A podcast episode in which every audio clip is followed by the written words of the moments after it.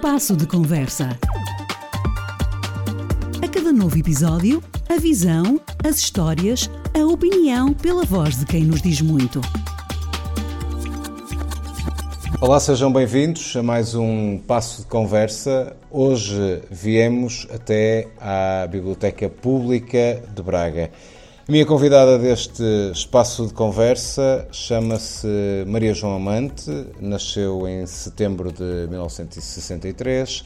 É licenciada em História pela Universidade de Lisboa, pós-graduada em Ciências Documentais na mesma universidade, completou em, eh, na Universidade de Sheffield o mestrado em Gestão de Informação e o doutoramento em Documentação na Universidade de Alcalá, em Madrid. Já foi professora do ensino básico, já foi técnica superior, já foi coordenadora do Núcleo de Informação e Documentação do Gabinete de Estudos e Planeamento, também coordenadora da área de conversão retrospectiva da Biblioteca Nacional de Portugal, diretora dos Serviços de Documentação e Informação do Instituto de Inovação Educacional e também do DISCTE, do Instituto Universitário de Lisboa. Atualmente é diretora da Biblioteca Pública de Braga, mas eh, para nós, e eh, é também aqui uma revelação e com muita tristeza, deixará de o ser nos próximos dias, abraçando um eh, novo desafio, um projeto também novo e aliciante para dar continuidade a esta sua carreira muito enriquecedora, uma carreira fantástica também, sempre ligada a esta área. Bem-vinda a este espaço de conversa, doutora Maria João Amante. O tema deste ano, um, assumido até pela própria Universidade na, no, no, âmbito das comemorações do seu aniversário, foi ouvir, foi escutar. E começava exatamente por aí, até porque este é um espaço de, de palavra, é um podcast. Uh, Maria João Amante, estamos no seu gabinete, o que é que costuma acompanhá-la? Notícias, música, com, com o que é que se faz acompanhar durante os seus tempos de trabalho?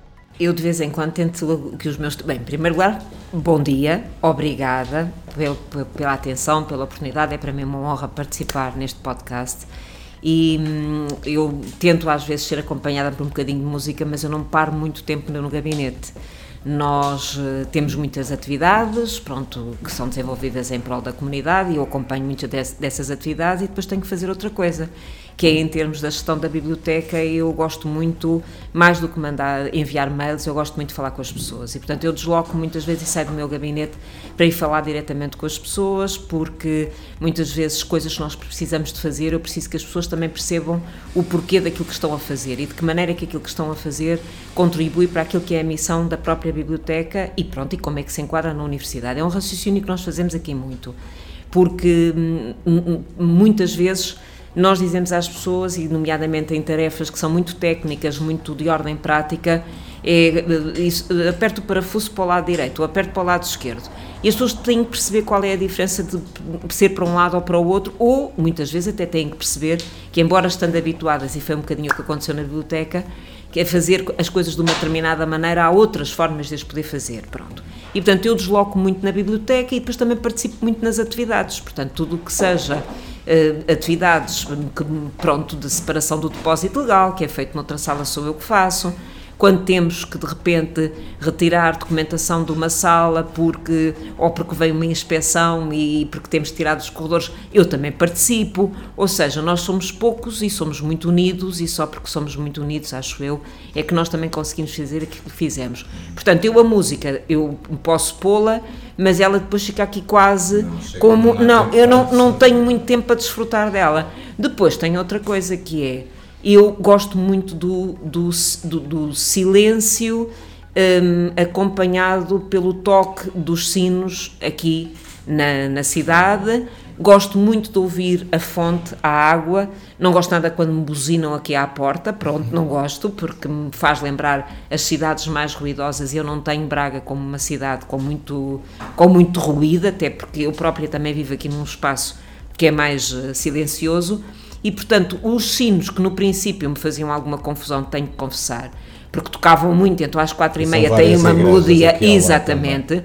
Eu confesso no princípio, então, quando queria pensar sobre as coisas e o sino tocava insistentemente, era um aborrecimento, mas hoje o sino, eu já não dou por ele, mas é uma, uma melodia que eu gosto de ouvir e depois gosto também de ouvir. Eu já sei a, a hora em que vem o guia, que vem apresentar a biblioteca aos turistas, eu ouço o guia, uh, ouço às vezes as pessoas a fazerem comentários, porque isto é silencioso, e é o que lhe digo, é os pássaros. Eu estou num sítio onde posso ouvir pássaros, eu posso ir à janela e ver verde, e portanto eu tenho fatores suficientes uh, para me acompanharem no tempo em que estou neste gabinete e em que consigo estar aqui, até para pensar Uhum. Quando a reitoria pede um determinado documento, ou porque estamos a fazer um plano de atividades, um relatório, um quar, etc., eu tenho suficiente, eh, tenho, tenho motivos suficientes para relaxar, para acompanhar o meu trabalho, sem precisar propriamente de ir pôr uma música, não é? Pronto, portanto, esta envolvente é para mim a minha música preferida e, como disse, dado que, que dentro de uns dias deixo de estar em funções, Claro que vou sentir muita falta dos sinos, dos pássaros, do verde, de tudo, como é óbvio. É? Já me descreveu também aqui grande parte das atividades que gosta de. Faz, faz questão de participar e gosta também de, de, de participar aqui no, no, dia a dia da, da biblioteca.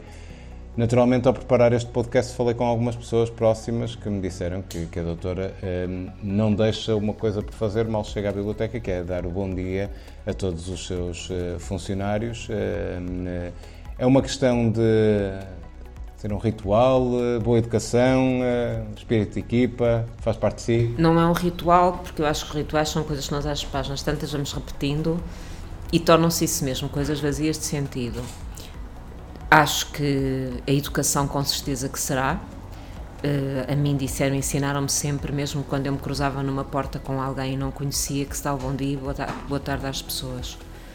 Aqui é mais, aqui é dar o bom dia, boa tarde, saudar as pessoas, preocupar-me exatamente como é que as pessoas estão. Uh, é muitas vezes a oportunidade de perceber que até podem existir coisas com as pessoas que não estão bem, eu não quero entrar na vida de ninguém, mas gosto que as pessoas saibam que se precisarem que eu estou aqui e dentro da, daquilo que uh, é, vá lá, algum poder que eu possa ter, usá-lo, isso foi sempre uma preocupação, usá-lo, até pode ser entendido como egoísta, mas é usá-lo de maneira a que as pessoas que estão à minha volta fiquem um bocadinho melhor do que aquilo que estavam.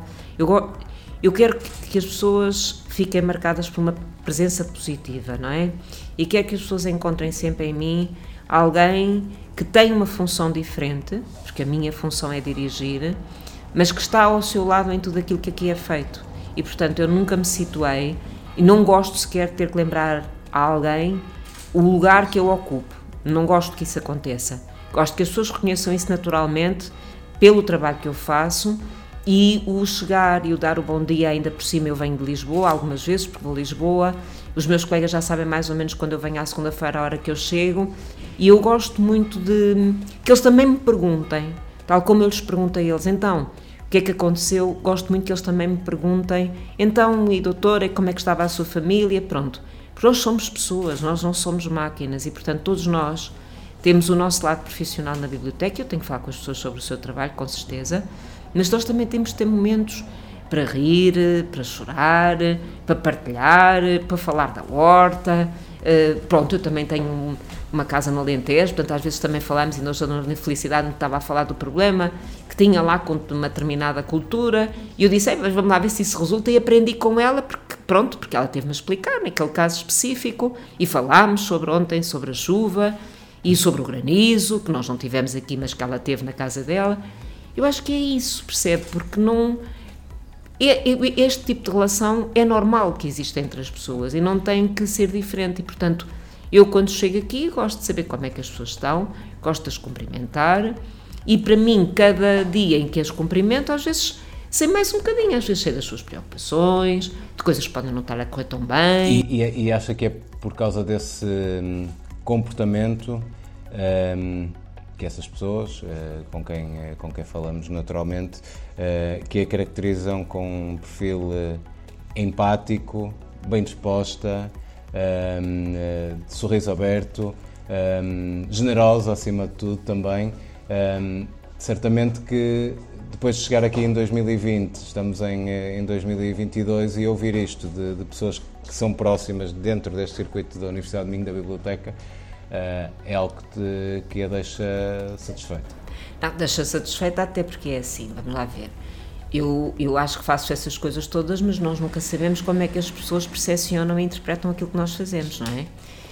Uh, tive ao longo do tempo, até talvez tudo tenha começado, porque eu também sou uma pessoa que vim para uma cidade, vim sozinha, não é? E eu lembro-me perfeitamente que a coisa que eles eh, no início, pronto, eu vinha, trazia ideias e e claro que houve aqui muita mudança e muitas coisas, e em determinada altura é um bocadinho aquela ideia de eu tenho que caminhar ao lado destas pessoas, ou seja, eu não posso querer, eu não posso descolar destas pessoas, porque estas pessoas têm que ir comigo, não é? Portanto, eu tive que gerir em determinada altura um bocadinho o meu ritmo de fazer coisas por aquilo que era também o ritmo das pessoas, mas é verdade que em determinada altura o ritmo de todos começou a ser um bocadinho diferente, ou seja, eles aproximaram-se mais daquilo que era o meu ritmo. Depois, acho que o facto de eu vir para uma cidade e estar sozinha levou a que as pessoas achassem, pronto, esta mulher é muito corajosa, e isso ouvi várias vezes, porque deixou uma família, e eu deixei uma família, mas deixei uma família normal. Meu marido, eu sou casada, tenho uma relação normal, eu não fugi de ninguém, não é? Pronto. Tenho filhas, cada um tem a sua vida e mesmo estando em Braga continua a funcionar um bocadinho como dizem as minhas filhas. Eu sou, elas dizem que eu sou um bocadinho norte-coreana, quer dizer, dentro daquilo que seja possível dizer. Gosto de controlar, gosto de acompanhar, claro que não sufoco as pessoas, não faço maldades, nem nada disso. Mas é uma vocação assim mais coordenadora e alguém que está longe e que sempre fez isto a uma família e continua a estar preocupado com os filhos, com os netos, com o pai, com tudo, não é? Pronto. Claro que é que quando, quando o Daniel me está a dizer que falou com as pessoas e que, que as pessoas tiveram esse tipo de reação, com certeza que é uma surpresa. Mas eu, não, eu, eu também posso dizer, claro que é uma surpresa vocês terem verbalizado, mas eu tive muito mimo das pessoas da biblioteca e, portanto, algumas coisas nós pensamos, as pessoas às vezes podem fazer as coisas e há até algum receio porque estão a querer, entre aspas, dar graxa, mas as pessoas não precisavam disso de todo, quer dizer, e portanto eu chegava aqui muitas vezes à segunda-feira e chegar no verão é uma coisa, aliás, eu experimentei chegar a Braga à noite, ao domingo, no inverno, e desisti. Porque vir à noite ao domingo e chegar aqui, uma cidade sem ninguém nas ruas, a carregar a mala, quantas vezes pensei, Maria João, o que é que tu, o que é que tu fizeste? Quer dizer, onde é que tu estavas com a cabeça? E depois percebi que se viesse à segunda-feira de manhã, era diferente. Porque eu saía de casa e ia para o trabalho. Enquanto ao domingo eu saio de casa e estou a ver um filme sentada no sofá com o meu marido e tenho, agora é hora de ir para o autocarro. De manhã eu ia apanhar o autocarro como quem ia para o trabalho, só que em vez de demorar 10 minutos, 20 minutos a chegar ao meu local de trabalho, demoro 4 horas e meia. Pronto, acabou-se é um bocadinho mais, não é? Mas a gente vai despachando, vem entretido, e depois chega uma cidade que já está em vida, está plena. Mesmo que esteja a chover, estão a acontecer coisas à gente na rua. Portanto, isto psicologicamente funcionou. E depois, claro que funcionou cada vez que eu chegava aqui.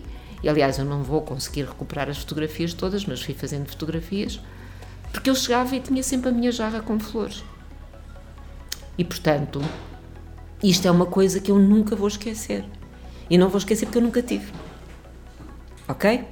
Portanto, a biblioteca pública é exatamente isso. A biblioteca pública é uma instituição que eu procurei honrar com o meu trabalho, mas é uma instituição que me deu uma enorme felicidade em muitos momentos e onde, no fundo, não há nada que eu tenha feito, não há nada que eu tenha carregado, não há nada, não há dia nenhum em que eu tenha saído daqui mais tarde que não tivesse valido a pena.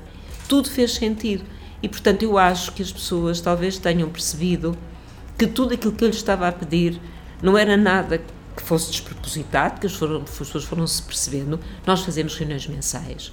Não podemos fechar a porta e estar todos reunidos. Só tivemos agora, quando eu tive que anunciar que ia sair, e li-lhes um texto, é muito banal, do Pequeno Príncipe, porque é verdade.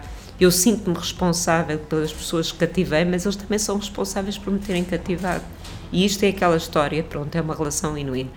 E a biblioteca foi essa magia que aconteceu com as pessoas que aqui estão, cada um do seu género.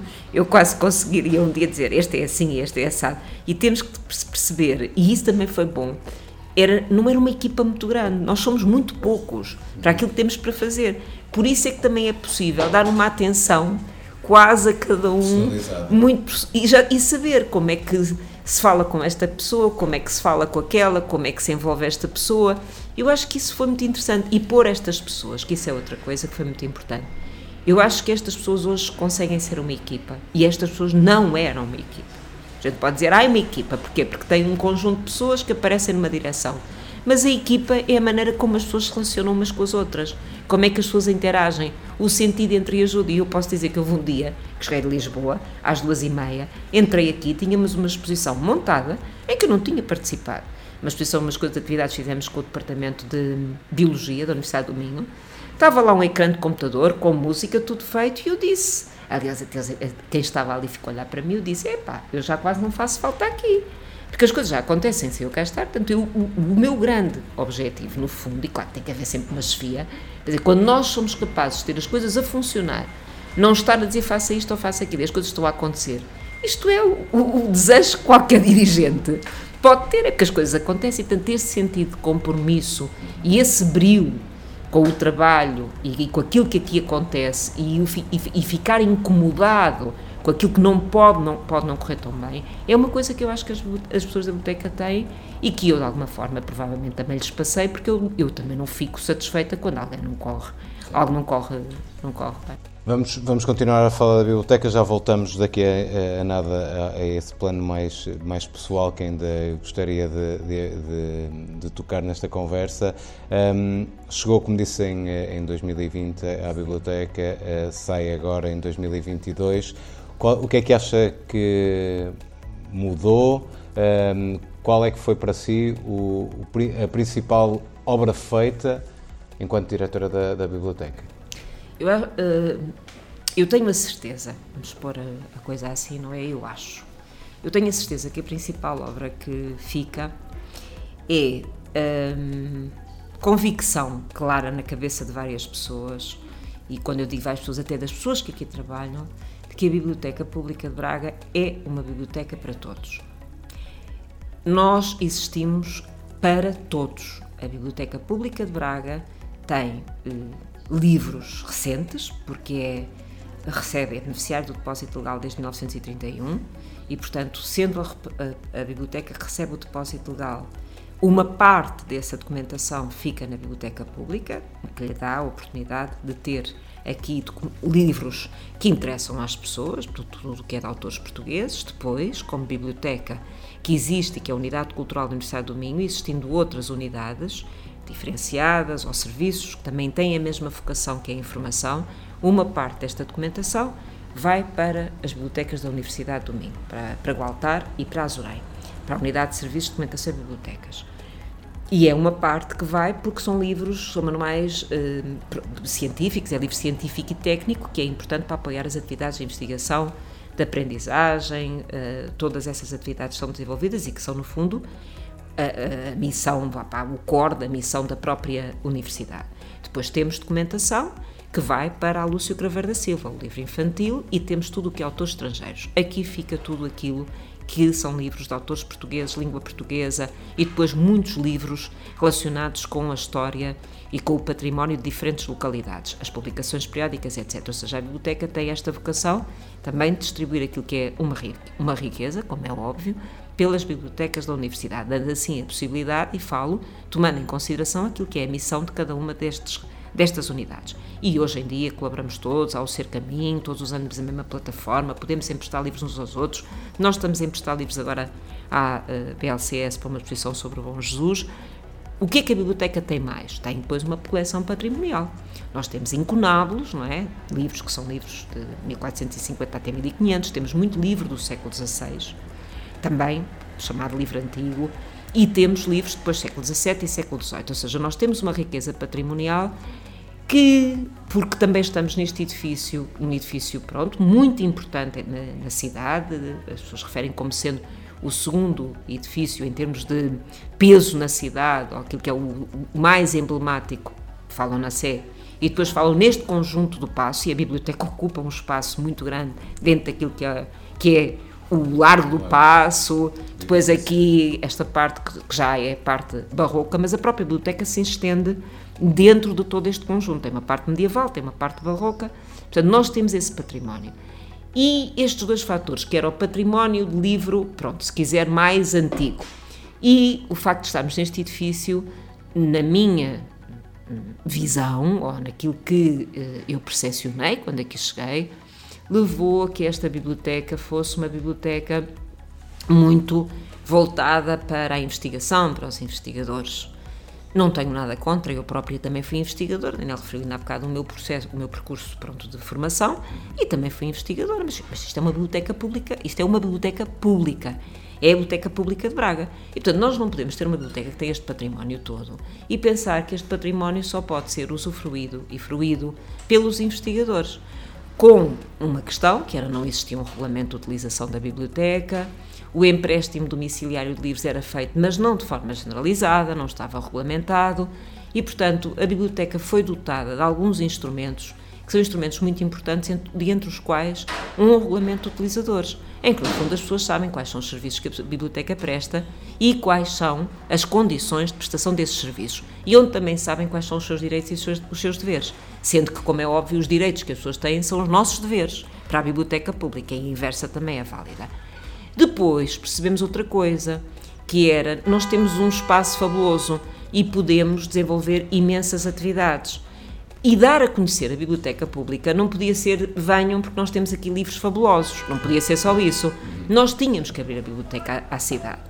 E tínhamos que investir, por um lado, porque há aqui duas questões que são muito importantes. Nós temos que equilibrar aquilo que é um direito que as pessoas têm, que é do acesso aos documentos, mas temos que, por outro lado, que equilibrar este princípio, que é o do acesso aos documentos, com um princípio que é o princípio, se quiser, de conservação desses mesmos documentos, que é algo que é da coleção patrimonial e que pode impor limitações de acesso a esses mesmos documentos. Agora, nós temos é que trabalhar de maneira a que estas limitações, com o tempo, se vão batendo. E uma das formas de o fazer é digitalizando documentos. Portanto, nós conseguimos digitalizar e temos digitalizados todos os jornais editados em Braga até 1900.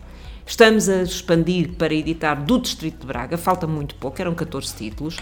Vamos juntar esta documentação e, portanto, quem está a colaborar connosco é uma unidade diferenciada no Estado do Domingo, que é a Casa Sarmento.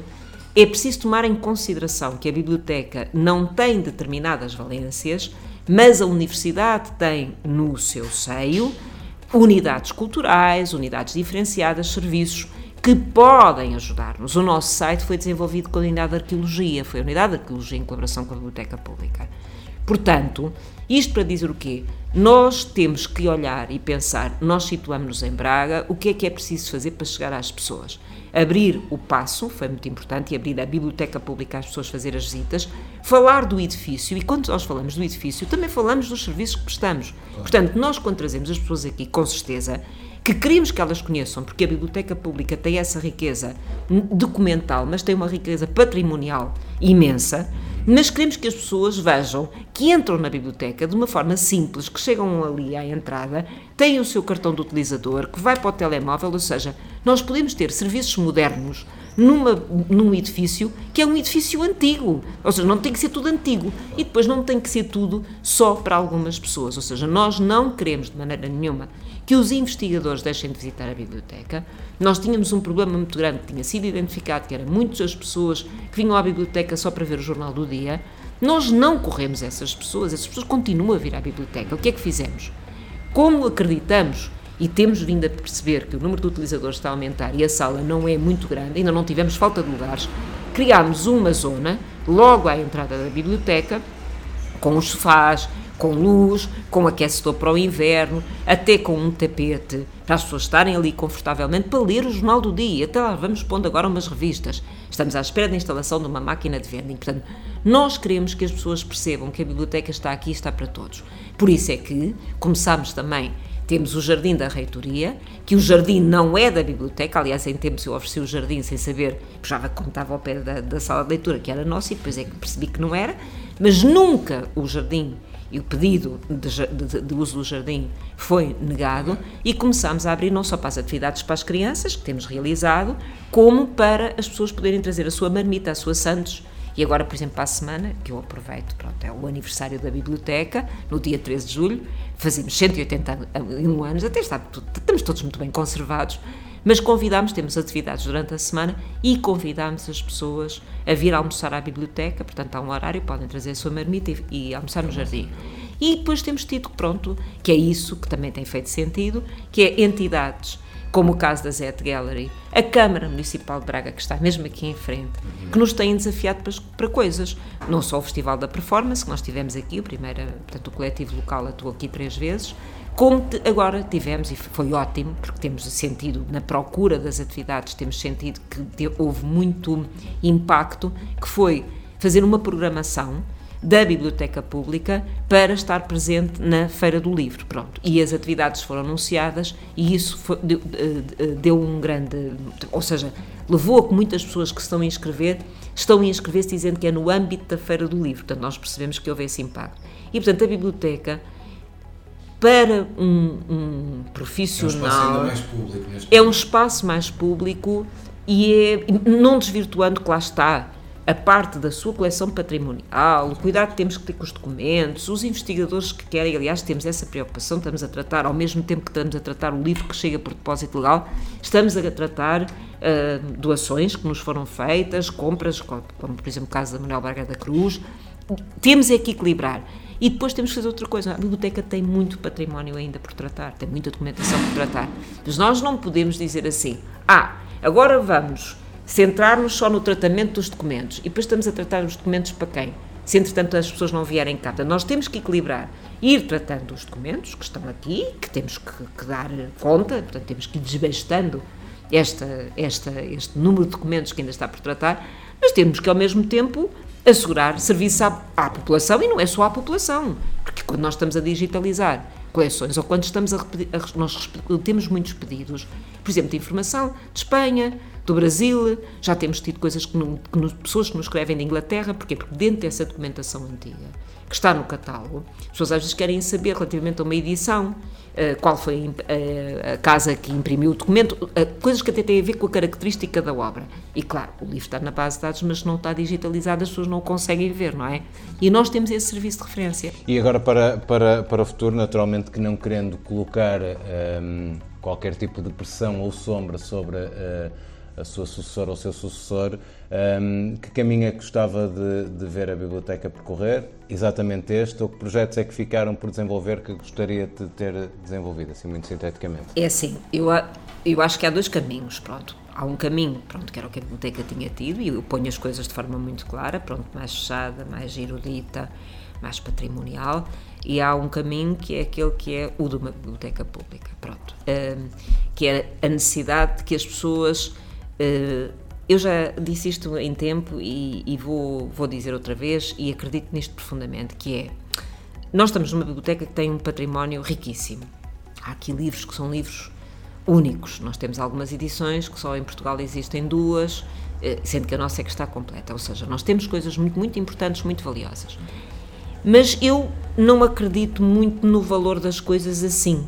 Eu acho que as coisas têm muito valor e têm mais valor quando as pessoas as podem fruir. Por isso mesmo, nós, uma das coisas que me custou mais quando cheguei à biblioteca é que era uma biblioteca onde se entrava e não se viam livros. E eu não, não percebia porque é que uma biblioteca não tinha livros. Quer dizer, não havia nada na entrada da biblioteca onde existissem livros. Percorriam-se estes espaços todos, corredores, etc. E claro, vemos os livros todos nas estantes, mas não havia livros em vitrines, que é uma coisa que também, também me fazia muita, muita confusão.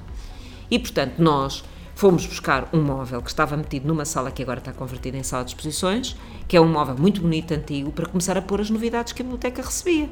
Como está, e havia livros na entrada, uma biblioteca, quer dizer, que não tem livros. É assim uma coisa um bocadinho estranha. Nós, claro, temos uma característica que é, nós temos os livros todos em depósitos, nós temos os livros em salas, que ainda por cima, como não estavam abertas à visitação, as pessoas não viam. E depois fomos buscar umas vitrines que, pelos vistos, estariam, já estariam cá na biblioteca, tinham sido deslocadas, e pusemos nas várias salas onde agora as pessoas passam e visitam, aqui mesmo à porta também estão, aqui à saída do meu gabinete, abrimos livros para as pessoas terem a oportunidade de ler, ver um livro do século XVI, do século XVII, com a respectiva legenda, etc. Portanto, o que é que eu, eu não vou deixar nunca, uh, eu não vou dizer que o caminho deve ser, eu digo que o caminho deve ser este, ou seja, se eu continuasse em funções, o caminho seria exatamente aquele que tem sido trilhado e aprofundaria esse caminho no, no, sentido das parcerias com a sociedade, no sentido das parcerias, quando digo sociedade, com instituições eh, particulares, fundações com a parceria com os próprios serviços e unidades da Universidade do Minho, porque a Universidade do Minho tem essa grande riqueza, que é ter unidades culturais, desde museu a arquivo a bibliotecas, que outras universidades não têm e, portanto, isto nós temos que trabalhar cada vez mais em rede. Nós até podemos, sobre um determinado assunto, fazer uma exposição em que convocamos documentos de arquivo, documentos de biblioteca e documentos do museu. Isto é uma riqueza enorme. Portanto, eu Penso que houve dois caminhos, um mais fechado, pronto, mais virado para a investigação, e há um caminho mais aberto que inclui a investigação, mas que vai além disso, e um caminho em que a própria biblioteca se converte como um espaço e como um agente cultural, onde aqui podem acontecer diferentes manifestações de arte. Eu falta-me uma coisa. Aliás, ainda ontem estivemos aqui dois jovens, falta-me fazer, eh, ter aqui música, porque eu gostava muito de música de câmara, este é um, um, um, edifício barroco. Portanto, eu não sei se o, o, meu sucessor estará escolhido na altura ou não, mas eu sei que na Braga Barroca nós vamos ter visitas encenadas, Pronto, foi uma coisa que eu consegui, que falei com a Câmara e que foi muito bem aceita, e portanto a biblioteca ainda vai ter alguma programação, se quiser, a não ser que a reitoria pensasse de forma diferente, mas isto está tudo validado com a reitoria, como é óbvio, porque eu não me queixo de falta de liberdade, tive toda a liberdade. Agora, Nunca me esqueci que a Biblioteca Pública de Braga depende da Universidade do Minho. E, portanto, dentro da liberdade que tive, naquilo que era necessário, íamos consultando a atuação. E, portanto, ainda teremos algumas atividades que vão acontecer e que são coisas que ficam de programação e que eu, na medida do possível, farei questão de vir ver. Enquanto porque, Ai, não tenho dúvida nenhuma, virei. Vamos recuar no tempo, olhar para, para o seu lado mais uh, pessoal. É, quando era criança, imaginava-se nesta, nestas funções e toda a sua carreira nesta área? Não, eu queria ser cabeleireira. Pronto, que era uma coisa, porque com a minha mãe muitas vezes ao cabeleireiro e achava fantástico, sobretudo aquela parte das senhoras que apareciam com aquele cabelo assim muito armado e quando ripavam e depois pensava como é que as pessoas dormiam, que aquilo devia estar tudo ali amaranhado. Pronto, mas era a altura em que eu achava ia ser cabeleireira, mas queria estudar muito ah, porque eu dizia, queria estudar muito para ser cabeleireira, ok? Depois houve uma altura em que quis, queria, como eu queria viajar, eh, já queria ser hospedeira. Portanto, mudei. Então queria ser mas não era de terra. E depois até andava a ver os, os fatos, das, porque antigamente íamos ao aeroporto deixar a família, eu tinha pessoas em, no Brasil, família no Brasil, família em África, e eu via os fatos das hospedeiras, que era para ver as de terra, e aquilo para mim era tudo um mundo fabuloso. Até que a minha madrinha me fez uma observação sobre pronto, o trabalho das hospedeiras. Eu pensei, pois também se calhar não é bem isto que eu quero. E depois havia uma coisa que eu gostava muito, que era. Sempre gostei muito de história. E tive uma professora no décimo ano, a Teresa Pimenta, que, uh, uh, vamos lá ver, ensinava história de uma forma que eu não sei hoje como é que se ensina, pronto, mas e não vou fazer comentários, mas era uma forma em que nós não, tinha, não era história factual. Nós tínhamos que perceber as coisas, como é que as coisas se relacionavam. Eu sempre gostei disso, eu gosto muito de ir atrás, perceber as causas, as consequências, relacionar as coisas. E, portanto, não era decorar, como eu na primeira classe, eh, pronto, tínhamos a, que decorar a, geração, a ínclita geração, os filhos e o Dom Fernando, que ficou cativo em Fez, e depois eu chorava imenso, porque o irmão não o tinha entregue a praça de Ceuta, e ele, coitado, andava a grilhoar, porque o livro de, de, de leitura apresentava ao Dom Fernando eh, a rezar, toda grilhoada, eu achava como é que o irmão faz uma coisa destas. Portanto, era uma visão da história completamente diferente.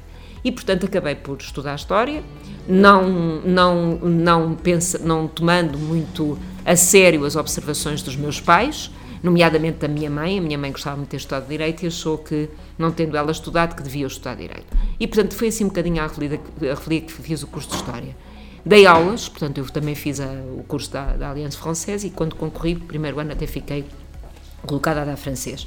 E depois fiquei no ano seguinte a dar aulas de História, percebi algumas coisas, confesso, que não gostei muito em termos de, de, do que era a docência àquele nível, e posso dizer que até ainda na faculdade eu tinha sido sondada para ficar, pronto, para fazer carreira académica, eh, pronto, na área de História, seria certamente, e, e, eu queria dar aulas, era a miúdos, eh, na altura até o Vasco dizia, pois, mas miúdos, tu devias era fazer carreira académica, até porque eu tinha aquela mania de estudar, e depois o que aconteceu a seguir? Foi muito simples, apareceu o curso de Ciências Documentais, eu achei que podia ser interessante para criar outra possibilidade, ou seja, eu terminei uma coisa em 85, meti-me, portanto eu terminei em julho, talvez, depois fiz a candidatura lá para as Ciências Documentais, aquilo tinha um processo de seleção, Entrei E, e, portanto, ainda fiz uma parte do curso de Ciências Documentais grávida da minha filha, ia dar aulas, que era muito complicado, porque ia para Mira Sintra.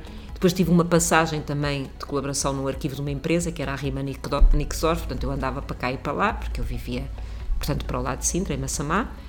E depois, hum, o que é que acontece? Uh, fui chamada na altura exatamente para o Gabinete de Estudos e Planeamento, para ir com, coordenar lá uma, uma área.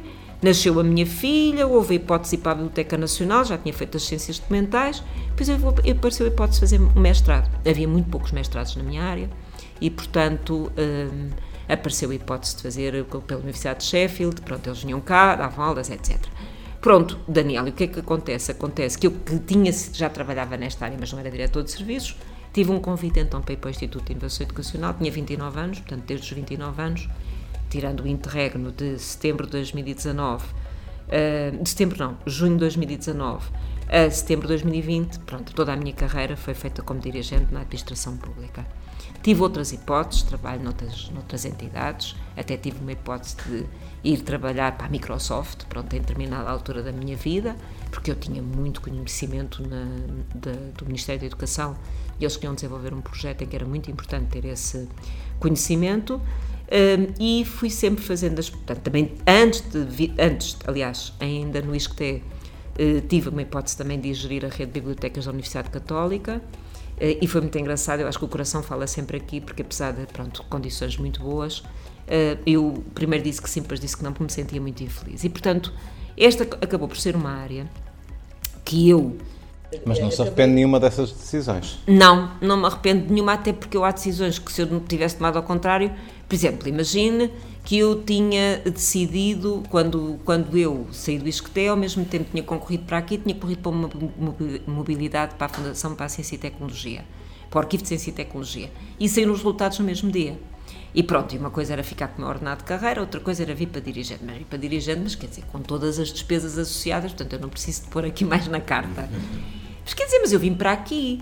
E repare, se eu não tenho vindo para aqui, e porque aquilo que vai acontecer a seguir também decorre de um conhecimento aqui, também não tinha acontecido, portanto eu não me arrependo de nada, tenho pena não ter outra vida, para fazer como nas histórias, que é aquelas novelas depois têm dois finais. Eu também gostava agora, volto atrás, e agora vou fazer a experiência da Microsoft e ver o que é que isto tinha dado. E agora, mas isto não é possível. Agora, eu posso dizer uma coisa, e acho que isso que é o mais, mais importante, que é ter uma licenciatura em História, acho eu que, e vê-se muito isso nos nossos colegas, é quase uma condição para ir parar esta área, porque nós estamos também muito habituados em História a investigar, a procurar documentos, a fazer fichas de leitura, quer dizer, depois eu acho que aqui uh, se associam outras coisas, que é nós estamos numa área, mas, por exemplo, para dirigir, isto depois vai buscar outro tipo de, de competências.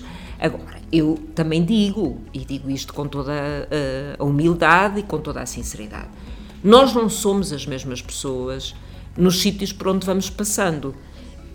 Do ponto de vista profissional, nós vamos carregando uma base de conhecimento que vamos adaptando ao sítio onde estamos e depois pegamos em coisas do sítio onde estivemos e tentamos aplicar no sítio para onde vamos. Isso é perfeitamente normal.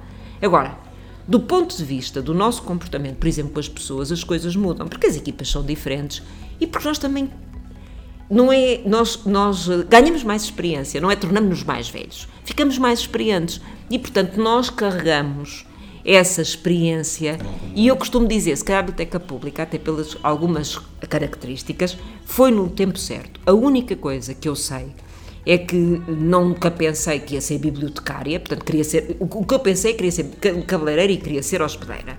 Nunca pensei que ia ser bibliotecária, mas hoje que estou numa fase pronto, avançada da carreira, ou seja, não terei muito mais anos em termos profissionais, eu sempre tive a sorte de fazer aquilo que gostava e fiz muitas coisas de que gosto.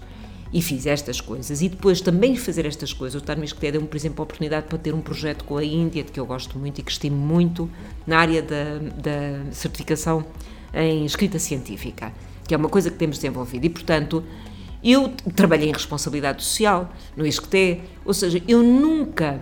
A, eu, eu, a área da documentação nunca foi só a biblioteca, foi sempre mais do que isso, porque eu entendi sempre, e esse acho que foi o segredo, e por isso é que eu gosto muito de, de fazer o que faço, e olho para trás e aprendi muito, tive essa sorte. Trabalhei sempre com pessoas, eh, pronto, eh, assim, a minha vida toda, eu trabalhei com pessoas que me inspiraram. Tive muita sorte em ter apanhado uma Luísa Cabral na Biblioteca Nacional, tive muita sorte em apanhar um Bartolo Paiva Campos no Instituto de Inovação Educacional, tive muita sorte nas pessoas com quem trabalhei aqui, porque confiaram sempre em, em mim, fosse a professora Manuel, fosse a professora Joana, o reitor, nunca tive problema, mas há pessoas que estão na minha base, aliás, quem acredita em mim e me põe como diretor de serviço é o professor Bartolo, e essas pessoas acreditaram, e depois tive muita sorte, outra coisa, que eu não percebi que ao fazer isso me estava a ajudar até em termos de carreira, que foi a possibilidade, não sei, pois agora é que é eu estava aqui a ver o, o ruído que isto interrompe um bocadinho, pronto. Que é, tive a possibilidade de, nesses diferentes serviços por onde passei, o que aconteceu foi, como eu me preocupei sempre em integrar a biblioteca na universidade, naquele caso, ou na instituição e nos objetivos da instituição, por uma via ou por outra eu acabei por ser chamada para projetos que não eram diretamente a biblioteca. Quando se vai trabalhar em responsabilidade social não era exatamente a biblioteca. Quando se vai trabalhar no projeto da Índia não era exatamente a biblioteca mas são oportunidades que a pessoa tem em áreas de que gosta e onde nos é reconhecida pronto, algum talento, alguma capacidade e, portanto, isso também ampliou, em termos de trabalho, trouxe-me a oportunidade de conhecer outros mundos. Pronto, eu adotei, eu costumo dizer, meu coração também tem um bocadinho aqui da Índia, porque, como lá vou com muita frequência, tenho uma visão da Índia que é aquela que aparece nas notícias, às vezes mais agradável, mas também tem a outra visão da Índia, não é? E isso é tudo um conhecimento que nós acumulamos. E, portanto, eu identifico-me quando me perguntam o que é que eu sou, sou bibliotecária. As pessoas já, têm, já não me veem, os bibliotecários já não estão, não, quer dizer, o óculos tenho, hum. mas já não têm o carrapito, não têm o gato no colo. São pessoas, pronto, modernas, não é? Sim. E eu sou essa bibliotecária. Algo que acompanhou um, durante toda essa passagem do, do do querer ser cabeleireira, hospedeira, até ser bibliotecária e, e, e, tornando ainda mais informal esta conversa, foi a sua paixão pelo Sporting. Como é que isso se explica? Ah, isso é uma coisa. Isso aí de onde é... é que isso vem? Também? Isso vem, é assim, isso vem de um avô que é uma referência na minha vida. O, meu, o pai do meu pai, Alfredo Augusto Torres Amante. Aliás, eu tenho muito orgulho no nome Amante, porque é com certeza o nome do meu pai, mas é o nome do meu avô. E o meu avô era um sportinguista ferranho. Meu avô era chefe de tipografia no Diário Popular, nos anos muito complicados, antes do 25 de Abril, e ser chefe de tipografia não era uma coisa fácil. Pronto. E o meu avô era uma pessoa muito determinada, era uma pessoa muito assertiva nas coisas, era uma pessoa que quando a conversa... Eu era a única pessoa que ele deixava que falasse mais, ele tinha mais netos, e tem mais netos, tem, quer dizer, tinha mais netos, exatamente, porque já faleceu. Uh, foi, aliás, a minha primeira grande perda foi o meu avô.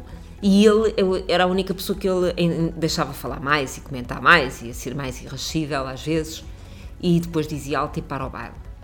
E eu ia sempre um bocadinho além, até perceber que aquele alentejano, que não parecia alentejano, porque era loiro e de olhos azuis, não é? Uh, já começava a olhar para mim assim com ar sério. E o meu avô acompanhou-me sempre, tinha um grande orgulho em mim e eu, eh, em momentos mais difíceis da minha vida, não tanto naqueles que me correram bem, mas nos momentos mais difíceis que tive, e tive profissionais complicados, eh, eu pensei sempre como é que o meu avô reagiria.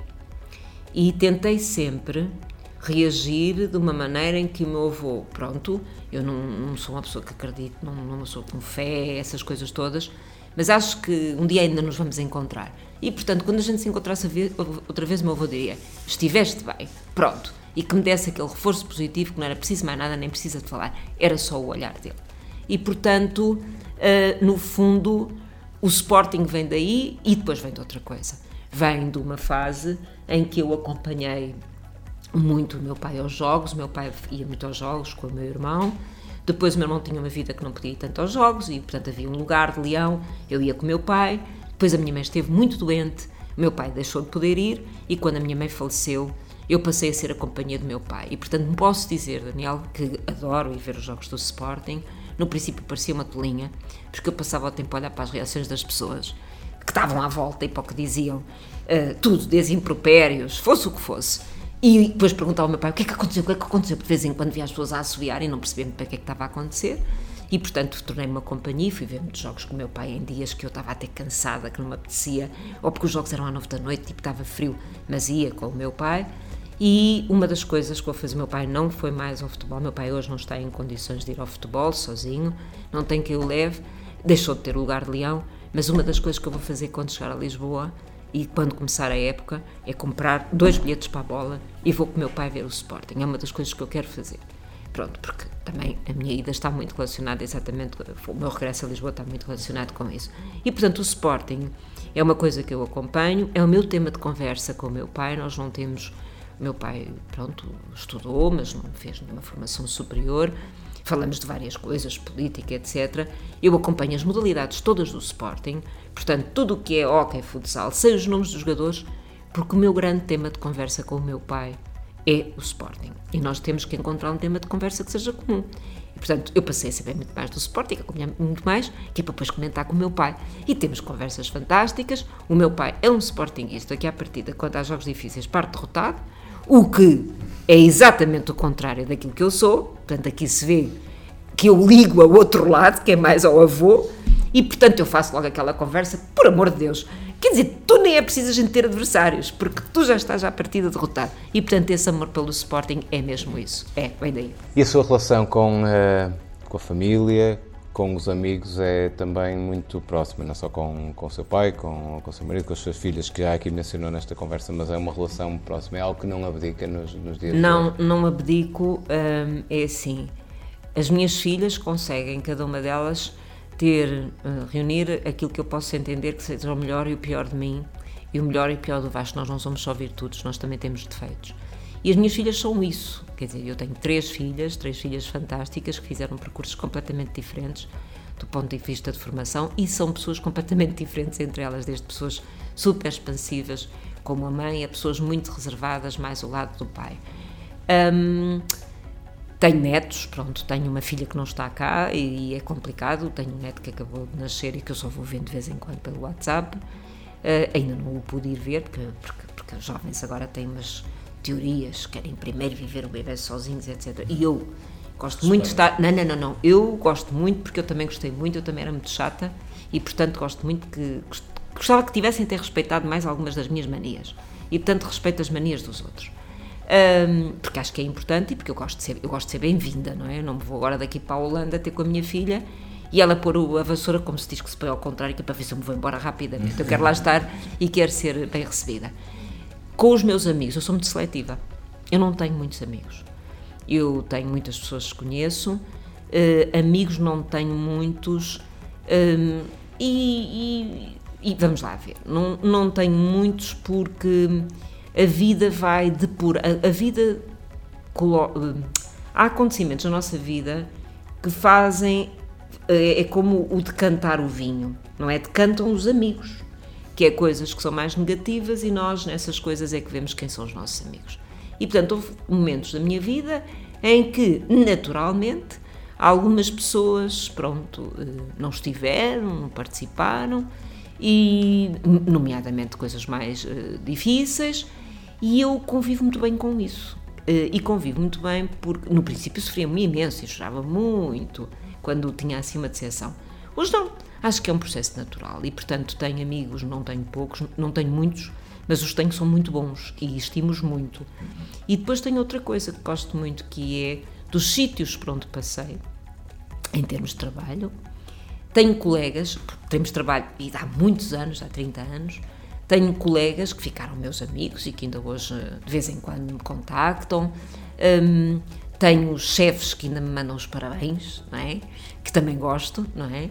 E não foi porque eu era propriamente fácil, porque eu sou muito assertiva no que digo e quando não concordo digo. Acho que sou uma pessoa educada na maneira como digo as coisas, mas pronto, mas uh, digo aquilo que penso e portanto gosto muito de perceber que até nessa perspectiva, pronto, de percurso profissional, houve pessoas que foram ficando e que ainda hoje se lembram de mim e que sobretudo são pessoas que ficam felizes quando eu tenho sucesso. Eu tenho aqui em Braga, pronto, aconteceu, eh, com o vosso trabalho de divulgação, muitas atividades apareceram nos noticiários, pronto, e é uma coisa que a gente não sabe, mas as pessoas estão à hora do almoço e estão a olhar para a televisão E foi muito interessante porque eu recebia sempre uh, parabéns. Aliás, eu devo dizer que eu, quando vim para Braga, eu tenho uma colega que é a Lígia Neto, que está agora no, no, no ISCTE, que trabalhou comigo. E Lígia tem quase 25 anos de trabalho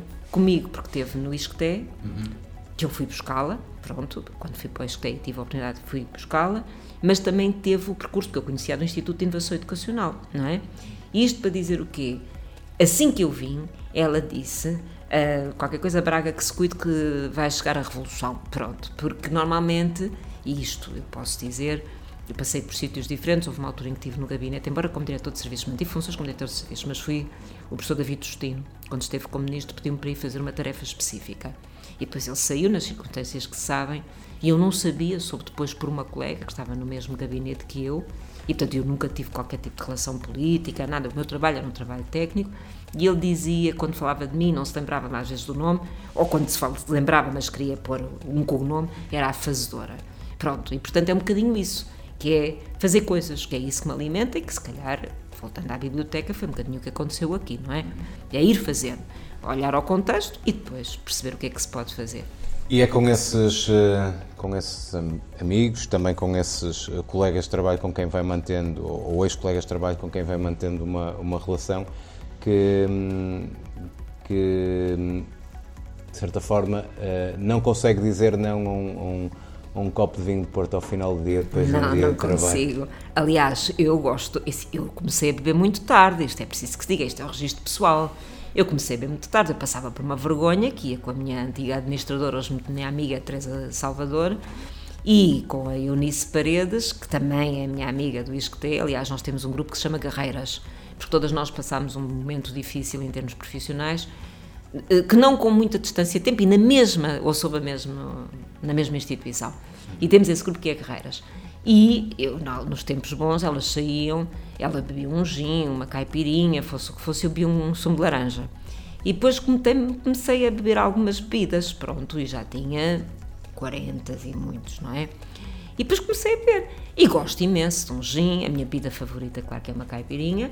Aqui, pronto, gosto num Porto, gosto de me sentar ali às vezes. Vida social, aliás, eu devo confessar que houve um dia que me consegui sentar sozinha a beber uma Summersby, porque o registro está com pessoas é uma coisa, o registro de me sentar ali sozinha, eu não conseguia sentar-me sozinha ali. E, mas o facto é que houve um dia que até pus no Facebook e tudo e mandei fotografias para a família. Sentei-me e usufruí de uma Summersby ali na Brasileira, de contemplação, não, e, e, para fazer aquilo que fazem as pessoas em, em Braga, que sentam ali, não sei se é para ver, para ser visto, não me interessa, não me interessa, mas há um, um ritual naquele, naquele sítio. E eu, pronto, em Roma ser romano. Ora, em Braga, a ser bracarense, não é? Portanto, sentei-me ali e usufruí daquele momento de fim de dia, que acho que, aliás, é muito interessante, que é uma coisa que os loucos de Lisboa não têm, como é óbvio, porque nós não temos este tempo, na maior andamos para correr, depois vai para o transporte, depois vai fazer comida, etc. E, portanto, gosto muito, e gosto muito de, me sentar, aliás, aqui quando, quando tivemos que falar sobre a saída, claro que peguei aqui na, na, na Márcia e na, na Elizabeth, e fomos beber uma bela de uma caipirinha e havemos beber muitas mais, porque isto nunca será um adeus, será sempre até já. Naturalmente. Uh, muito rapidamente, nesta reta, reta final de conversa, um, ehm, a que é que dá uh, mais valor uh, no, no, seu dia a dia? Há coisas que não deixa de fazer em todos os seus dias? Telefonar ao meu pai. Telefonar ao meu pai. E há alguma coisa que lhe falta fazer na vida? Ou pelo menos algum objetivo que ainda não tenha uh, atingido?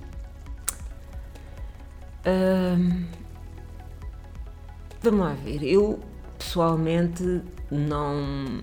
Eu acho que fiz quase tudo. Quer dizer, terei feito tudo. Talvez não tenha feito algumas coisas, já não as posso fazer. Gostava, se calhar, de ter estado mais presente uh, ao pé da minha mãe. Pronto, mas o meu pai ainda estava bem e, portanto, a minha mãe acabou por passar um período de doença em que o meu pai é que esteve mais presente. Gostava talvez de ter, eh, podia dar melhores condições de vida a uma avó minha, a minha avó materna. As coisas para a frente, em termos de futuro, eu para mim não penso assim, não tenho nada. Hum, eu gostava de ter a possibilidade de, naquilo que ainda tenho para a frente, nunca perder a capacidade de tocar a vida das pessoas de forma positiva. Gostava que me manter essa pessoa.